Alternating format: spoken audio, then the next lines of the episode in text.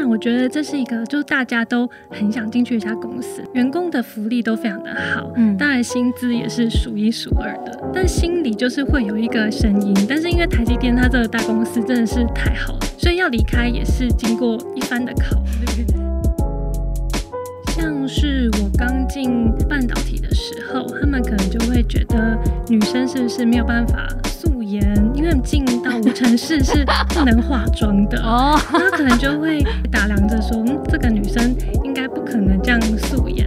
然后，这个问题也太小了吧，我要笑死。Hello，大家好，我是 Grace，欢迎收听。最近工作还好吗？最近工作还好吗？是我们很常和朋友聊天的开场白。但除了好与不好以外，很多说不出口的、没有被了解的、不知道和谁说的，希望都能在这里聊给你听。节目每次都会邀请一位在职场上努力发光发热的来宾，来和我们聊聊最近的工作与生活。今天我们的来宾呢，是来自于 ASML 半导体产业的客户服务应用工程师，他是 Annie，我们掌声欢迎他。然后 Annie 呢，她非常的酷。其实基本上在半导体产业，大家既定的刻板印象里面，可能会觉得啊，女生比较少。然后她的身份又是工程师，哇，真的是蛮少。那其实我们过去也有蛮多听众会给我们一些回馈，说啊，我们好像很常在你们的节目上面听到一些很多广告啦、行销啦、业务方面的分享者，然后好像工程师比较少，这不是就来了吗？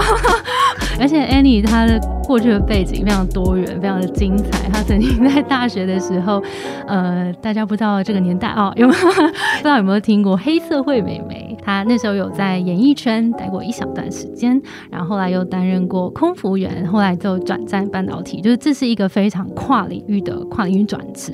所以我相信今天的故事会非常非常精彩。那我们就再次热烈掌声欢迎 Annie。Hello，各位听众好，主持人 Grace 你好。那 Annie 可不可以大概跟我们听众简单自我介绍一下？嗯，大家好，我是 Annie。那我其实从小就有一个志向，想要当科学家。其实我最想当的是 NASA 太空人。天哪，你很酷！对，可能太空电影看太多了。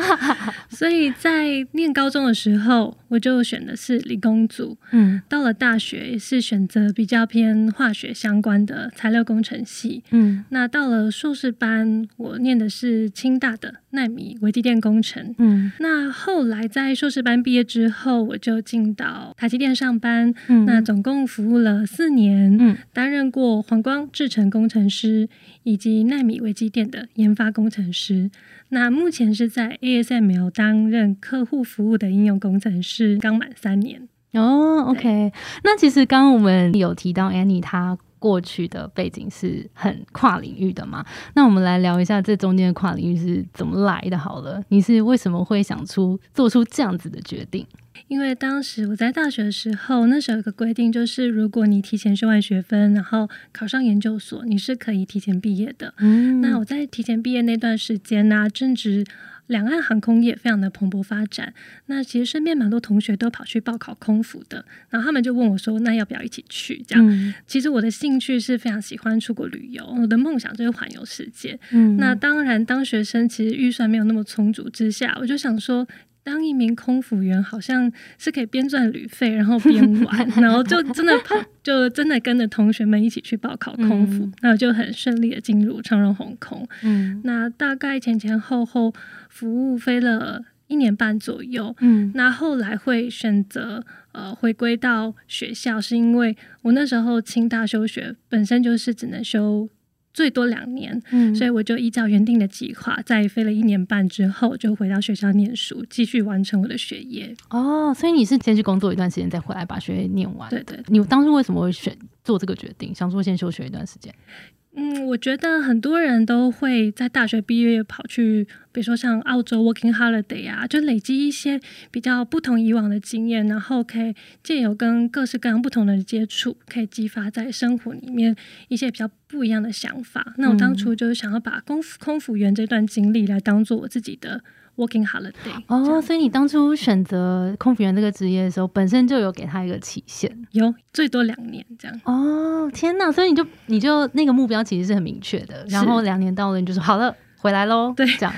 哇，你是怎么做到？因为其实很多很多空服员有时候，我我有些呃朋友或是听众，如果是空服员，有时候会在呃飞了一段时间之后，可能心里会想说啊，那我也有点在想说，哎，有没有其他的机会这样？但是可能空服员的生活心态真的太自由了，然后就会觉得好像很难再回到地面了。对，那那个时候的你是怎么样看待这个选择？为什么会做出这个勇敢的选择？嗯，当然，等于是跳脱舒适圈，因为当空服员的生活真的是非常多彩多姿。你可能今天在法国逛香榭大道，可能明天就在逛那个 美国的 Outlet 这样。对，然后现场就第一手的那个 fashion 的资讯，还不用经过经过代购。对，其实这 是非常纠折，然后到底要怎么选择？那。当然，在身体上面，当时在两岸航空这非常急剧发展的时候，那时候的飞时啊，动辄一个月都超过一百个小时，就等于是我们要在飞机上的时间都是超过一百个小时的。哦，对，其实身体上的负荷或是一些。免疫免疫功能其实都不太好，就然后我就想说，是不是应该找一份呃可以有长久发展、稳定发展、兼顾到工作跟生活的职业？当初就有这样子的想法，嗯，然后才毅然决然的就依照自己的原定计划，嗯，然后继续我的学业。OK OK，了解。那那是后来又是怎么样选择到半导体这个产业的？嗯，其实我在求学期间，就是在硕士班两年的时间呢。当时台湾的半导体业真的是引领全世界的，对，引领到巅峰这样子。所以我在硕士班两年，我就刻意的去选修一些半导体相关的课程，哦，跟一些产业本身就吸引你。对，然后我觉得就是因为它台湾那时候刚开始萌芽，那我觉得之后发展的机会其实是非常的大的，所以那时候在硕士班的时候，希望一毕业就可以进到台积电上班。OK OK，那半导体在我们的生活里面是怎么样被运用？其实我们生活中最常用的手机里面的中央处理器 CPU，它是作为逻辑运算的功能，以及我们储存照片的记忆体 DRAM，这些都是半导体的应用。那半导体其实它是从晶片上面做出来的。那晶片它的原材料其实是晶圆，那晶圆的成分又是细。细这个原料非常特别哦，如果我们把它通电，它加了电压之后，它可以变成导体。那我们如果不通电的时候，它又会变回绝缘体。所以用细来当做晶圆的材料，我们就称之为半导体。哦，原来是这样，我懂了。谢谢你的解释。实际进入这个产业之后，你觉得跟你原本想象的一样吗？当然，我觉得这是一个，就大家都很想进去一家公司。那毕竟它是一个大公司，员工的福利都非常的好，嗯，当然薪资也是数一数二的。嗯，那我觉得在里面的生活啊，真的非常忙碌，非常充实。但心里就是会有一个小小的声音，就是说，呃，我以前的生活，我想要追求的是我在工作跟生活之间可以找到一个平衡。比如说我在工作的时候，能有适时可以出差旅游的机会，所以心里一。直有小小的这个声音，但是因为台积电它这个大公司真的是太好了，然后所有的训练啊，我在那边的学习也都打下了一个非常好的基础，所以要离开也是经过一番的考虑，但是最后就是因为想要追求在工作跟生活上的一个 balance，才选择转职到现在的艾斯摩尔。哦，OK，所以等于是因为那时候会想说要选择半导体产业，是因为它的前景，感觉它的发展是以台湾这个产业来说，算是数一数二的产业，所以希望到前景看好的产业，然后先进到龙头公司，龙头公司去看一看。后来发现，哎，希望可以工作生活再更平衡一点，所以就来到外商。那 Annie 可不可以跟我们听众大概简单讲一下 ASML 在这个半导体产业里面的位置？半导体的产业链其实可以简单分为上中下游。上游就像是联发科，它会负责设计晶片，然后会将设计好的晶片交给中游的晶片制造工厂，像是台积电。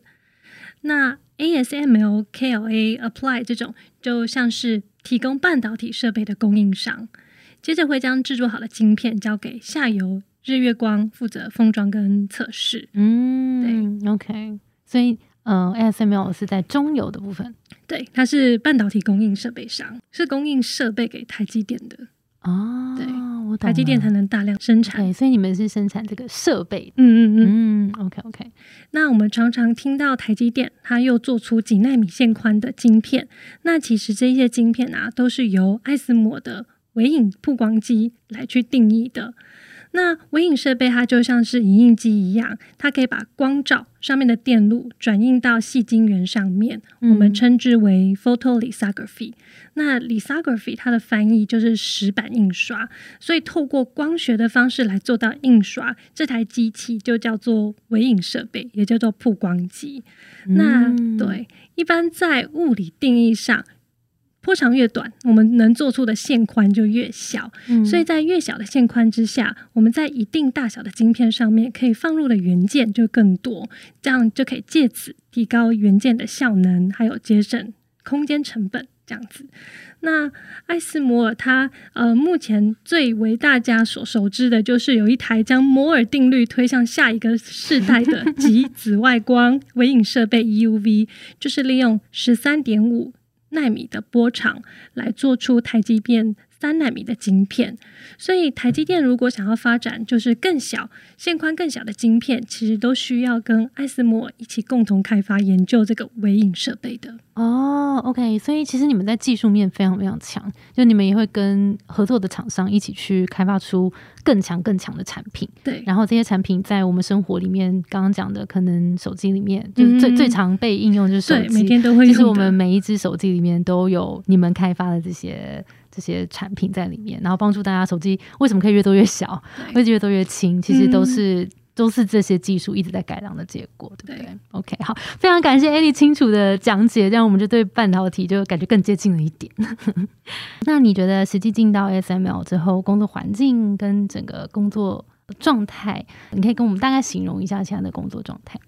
像我的工作是属于第一线的客户服务，所以我们常常都是要解决客户他所遇到的问题。嗯那我们工作形态啊，除了会跟客户合作，然后我们还需要跨国的沟通，像是我们会去找荷兰的原厂来一起共同解决客户的问题。嗯所以每一天我都可以在借由不同的会议上，跟很多各国不同的人，像荷兰人呐、像英国。美国哦还有像新加坡等等，我们的客户呃位于世界各国嘛，所以我每天接触到的人都非常的多元。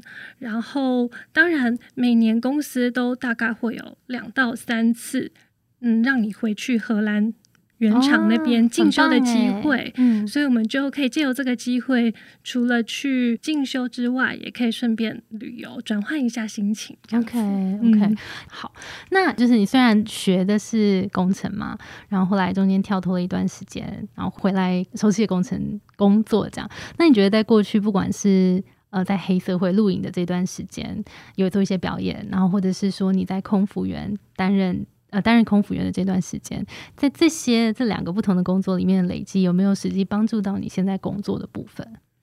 嗯，有像是我之前在比如说节目录影啊，我在目前所受到的训练都是在口条能力方面的。那对于日后现在，比如说在做简报啊，还是在跨国合作的会议上面，我都觉得可能在口条叙事方面，可能是有受到之前训练的。呃，在空服员的话，主要是因为在飞机上本来就会接触到各国不一样的人，所以对于各国不同的文化，其实呃是非常多元包容的。然后我觉得在沟通应对技巧上面，也是在飞机上面所训练到，可以用在现在的工作。哦、对啊，天哪，都都刚好有相关。哎，对我我想要补问，在黑社会录影期间需要什么才艺表演吗？会就是需要唱歌、跳舞，十八般武艺都对，压箱 宝。那时候你会吗？嗯，我很我本身就喜欢唱歌，所以我当初是因为报名超级星光大道，哦，然后我真的有去节目录影，唱完之后，然后后来他们金星制作公司就问我说：“那我要不要去上黑社会？”这样、哦，是因为这样，就不是自己去报名。哎、我在好奇，就是聊到说，因为工程师应该大部分真的是男生为多，对，对不对？那在一个比较多男生的环境里面，然后你可能有目前的经验，然后也有空服员的经验，当然就是世俗标准的，会觉得哎比较漂亮的一个女生。那这样就是在一群男生堆里面，有没有曾经被贴过标签？嗯，一定有。像是我刚进半导体的时候，他们可能就会觉得女生是不是没有办法素颜，因为进到无尘室是不能化妆的哦，那可能就会一开始就会打量着说，嗯，这个女生应该不可能这样素颜。然后等一下，这个问题也太小了吧，我要笑死。OK，好，对，但是后来就是。进到公司才发现，说其实大家都一样，就是我也是跟男生可能会穿着很简单的 T 恤牛仔裤，然后其实就是也没有什么打扮，就就到了公司，然后其实跟男生一样，我们也是可以进无尘室，也是可以把全身包起来，就露出两颗眼睛这样。所以其实我觉得男女真的是不用一开始就把它刻意刻板化，我觉得。都一样，好可爱哦，好可爱，就是不化妆而已啊，有很难吗？对啊，笑死。那的确有时候可能漂亮一点的女生呢，就有时候会被贴上这样标签。那你自己有没有做过什么样的 extra 的努力，然后来把这个标签撕掉？像是呃，我刚刚有提到的，就是像值班啊，那时候通常都会觉得说，女生是不是比较。不愿意接受值班或轮班，所以我那时候甚至就会主动的跟呃老板说，就是我也可以加入轮班或者是值班的行列，这样，然后不要有男女不一样的，嗯呃，所以你是有意识的在做这件事，有有有，就是想要想要平等，对不对？对，或者是人家会说。啊，你是女生，你一定撑不过一年的。那我就是硬撑了 两年以上给他们看，这样子就是极力的很想要证明自己，说并不是大家一开始所既定的印象那样子。嗯嗯嗯，OK，对，也是花了蛮多时间跟努力的。嗯嗯，我就相信，其实大家的表现如果有目共睹的话，就那个标签会消失的。一一开始一定会有，可是就是呃靠自己的力量，然后让大家相信说，其实女生呃其实可以跟男生。表现的一样好，甚至可以更好。这样，嗯，那在你的工程师的工作当中，会遇到什么样的困难？跟如果遇到困难的话，你会怎么解决？像是我我在最一开始，其实进到 ASML 的时候，那虽然说我们员工所受到的培训都是非常完整，而且学长姐他都非常耐心的教导，但第一次自己要单独去面对客户单打独斗的时候，难免就感觉到非常有压力，因为客户他一定是遇到问题，所以他们现在是要在很短的时间内解决。那呃，我就必须在这样面对客户压力之下，就内部寻求荷兰原厂的协助。那这边是我在最一开始到 SMO 比较不习惯的，后来其实跟客户都慢慢变成朋友了，所以两边的互动合作都越来越建立起来。的时候，那这种压力感其实就渐渐的消失了。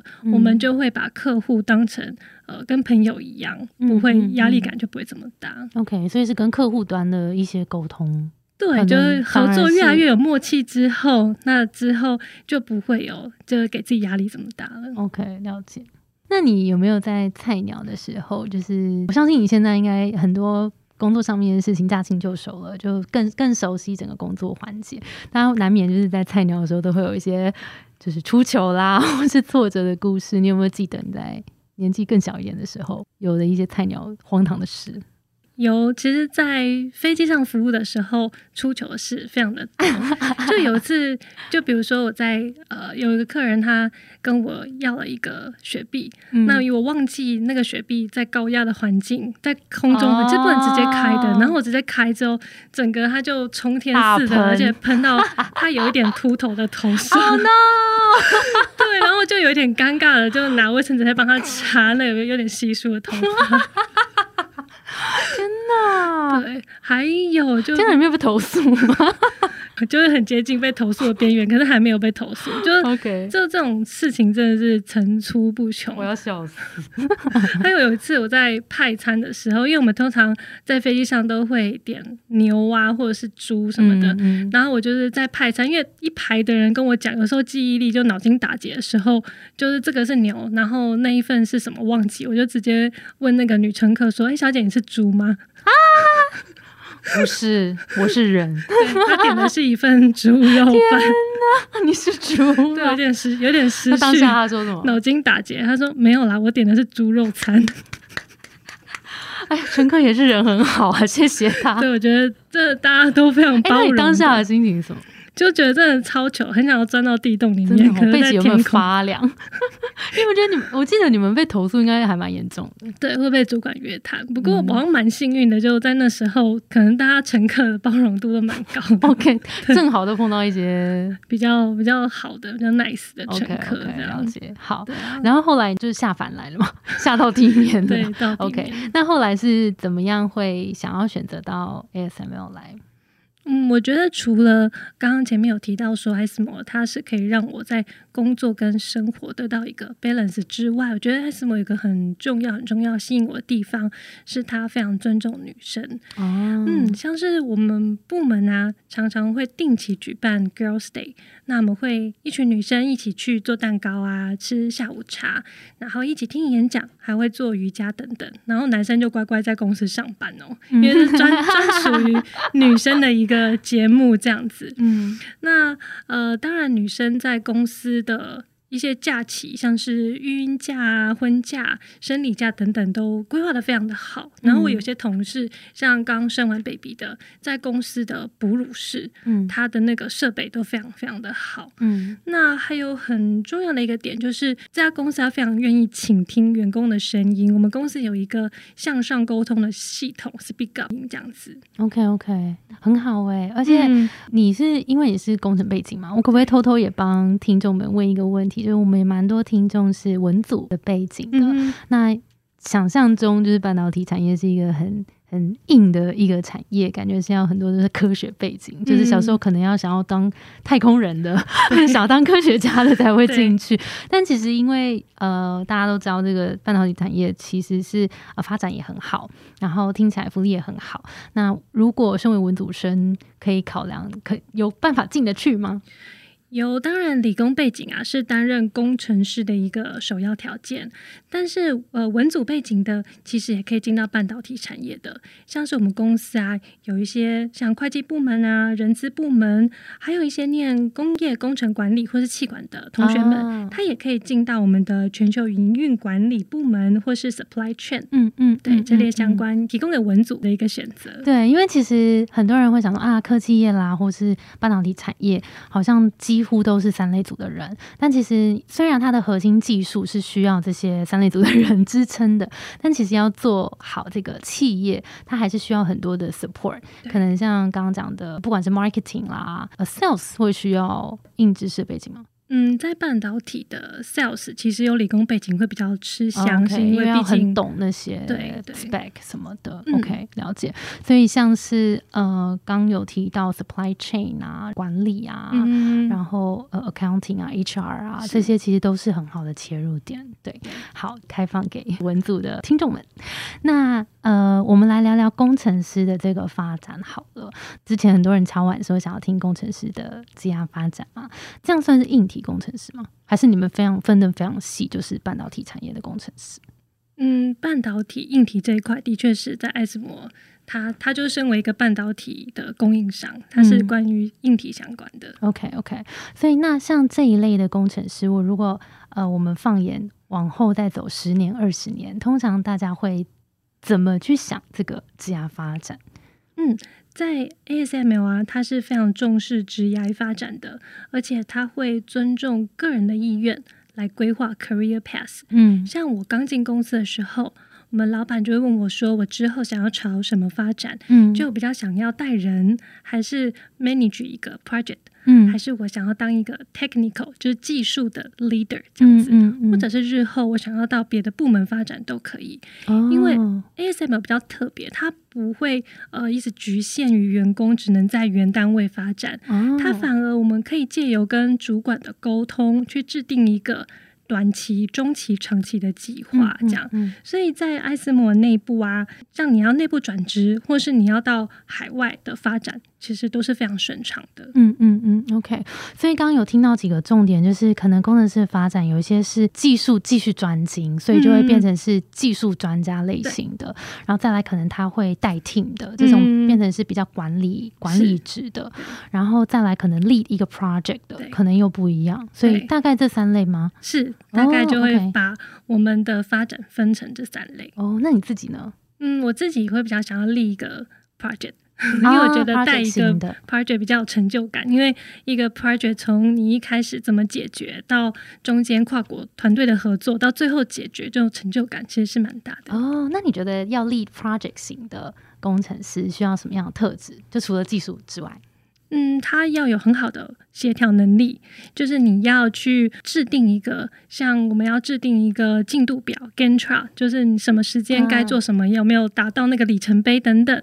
然后你要知道说，遇到什么样问题要找什么样的 technical 的专家，然后可以在最快最短的时间来解决客户的问题。OK OK，所以解决问题的能力。嗯，然后规划那个时程，对对对，这些有一点 PM 的能力要进来，对不对？对，工程版的 PM，工程版 PM，懂工程的 PM 这样。那如果是技术类型的呢？他可能会需要什么样子的特质？技术类型，它就会呃分门别类，专精于某一样产品。比如说像爱斯摩，它有曝光机，那曝光机又分成很多个 generation。那通常在技术层面呢，就会专精在一个产品，然后一个机台它所的技术的应用等等，它就特别专精在某一块上面。嗯，所以你会觉得说，譬如说像一个技术可以挖得很深，然后把这日新月异的科技都一直努力的去学习起来，这类型的人，他可能是更专注，然后可能把自己的一件事情透过不断的学习，一直打磨，一直往下，就是很专注的这种人。嗯嗯嗯。然后如果是 project 类型的的人，可能会更多的全面性都要顾，对，然后可以规划的这种特质。对啊对啊对啊。那如果是领导型的呢？领导型当然就是。你有没有一个 leader 的能力？然后，因为你要 lead 的人很多，除了处理事，你要处理人之间的，所以其实呃，要成为一个领导者，我觉得在管理的能力是非常重要的。嗯嗯嗯。那我偷问一下，就是在工程师圈里面，你们会不会有觉得哪一条路是，譬如说比较强的，或者是比较好的？其实我觉得都是均衡的发展，而且我们公司蛮特别，它除了专业领域的培训之外啊，我们在 soft skill，就是呃我们在专业领域之外，我们公司都会给我们一些呃定期的培训，像是呃领导能力、嗯简报能力。或者是沟通技巧，还有一些工作效率，还会上一个 Seven Habit，就是教你生活上怎么养成一些好习惯。嗯，然后还有像 Excel 的一些分析软体等等。嗯，所以我们公司除了在专业之外，还有很多软实力的课程，然后可以帮助员工们去找到呃你之后想要发展的路。嗯，OK OK，谢谢 Annie 给我们分析了，就是。呃，工程师可能会有哪一些职涯路径的发展？然后大家如果自己是工程师，或是有工程师朋友，可以跟大家分享。那也想问一下，如果大家对于 ASML 听到现在觉得有点兴趣的话，在面试里面或者是在工作里面，会想要什么样的特质？嗯，以及我们等下也来聊聊薪资。嗯，我们公司鼓励员工啊，透过逻辑性的思考，然后可以勇于表达自己的想法，再借由团队的合作来达到双赢的局面。这样，那员工之间可以互相关怀、倾听以及尊重跟包容。嗯，那我自己的观察，在艾斯摩的特质啊，就是学习很快，然后反应非常的灵敏。嗯，对。那当然，因为艾斯摩的员工来自于超过二七二十七个国家，所以当然英语的能力就是非常的必备。嗯嗯嗯，OK。那大家一定会最想要了解，就是薪资上面的的大概是怎么样的一个区间？譬如说，如果呃刚毕业的新鲜人进去，可能可以期待什么样的薪资？嗯，以硕士班刚毕业的新鲜人，如果是呃进到客户支援工程部来服务，就跟你一样的部门嘛，对。其实呃起薪都大概是一百二十万到一百三十万，然后再加上轮班的津贴的话，都可以上看到一百五十万。嗯，对，哇，以新鲜人来说很不错哎。对，这半导体业真的就是。就是这薪资方面是非常诱人的，嗯嗯嗯。然后一进到 ASML，我们有一个十 percent 年薪的认股计划，那员工可以透过呃认股来增加对公司的认同度，嗯，而且在员工持有股票一年之后，都会有二十 percent 的现金的回馈，哦，对，所以就变相的是算是一种股票的分红，哦，对，因为大家也知道，就艾森蘑菇。最近的股价真的是翻涨，所以这员工认股真的是呃非常的非常的值得。嗯嗯。那再来就是我觉得还蛮隐藏版的，就是呃如果我们在 SMO 上班，然后推荐比如说像同事啊同学来 SMO 工作的话，光推荐奖金一个人就高达三万五千块。天哪！主持人决定要直接，直接对贵公司有没有需要一些行销人员，直接投递履历，这样你也可以赚三万五。对对对，听起来的确是这个产业类别本身，好像比起真的其他的产业来说是很慷慨的。那听起来，其实刚刚聊完，谢谢 Annie 给我们好多真实的经验，然后也让我们学到很多，然后看到。半导体业里面工作的真的样貌，然后可能需要什么样的人才特质？感觉聊起来，我觉得 Annie 是一个蛮有目标的人。Annie 可不可以给我们可能还在寻找目标的听众一点建议？好，我想给想要进科技业，特别是女生的进建议，因为我知道科技业这是女生相对稀少的地方。那没关系，你们就勇敢的来吧。我觉得一开始一定会非常辛苦，因为呃，我觉得女生明明就可以表现的跟男生一样更好，但是通常女性就是会贴被贴上一个不如男生的一个标签啦。那我我自己告诉我自己，就是其实我们一定可以做的比男生更好，而且要相信自己一定做得到这样子。那我觉得半导体业是蛮适合，不管男生或女生，都是一个很好发展的一个地方，因为呃，它非常的有潜力、有发展性，而且它非常的稳定。而且艾斯摩尔，它在今年又得到那个未来品牌指数全球第一，它其实是亚洲区最大的据点，所以就非常欢迎大家可以一起加入艾斯摩尔。哦，好诶，谢谢 Annie。好啦，真的，因为其实 Annie 自己也非常非常的努力，然后相信大。家不管男生女生，就是我们节目也是一直想要跟大家说，大家真的就是是平等的。那当然有时候外在一些看我们的眼光或标签，这可能难免。嗯，我相信还是有很多的努力是会被看见。当然我们要聪明的努力啦，然后聪明的在努力之后，要适时的去争取，或者是适时的去让自己的表现被看见。那这些是我们也要继续努力的地方。好，今天非常感谢 Annie 的分享。那我们今天节目就到这边了。如果大家对于呃 Annie 的故事，对于 ASML 这间公司有更多更多想要知道的，我们会把我们也会把资讯放在我们的节目资讯栏。好，那我们今天节目就到这边，谢谢你的收听，我是 Between Ghosts 的 Grace。我们相信，职场不是一个人战斗，一群人一起前进，绝对比一个人走得更踏实安心。我们会陪着你，一起把职涯走得更顺利。如果你也喜欢我们的话，欢迎订阅我们的 Apple Podcast，分享给你身边的朋友，或留言给我们。也可以到节目资讯栏追踪我们的 IG 和社团。那我们就下周见喽，拜拜。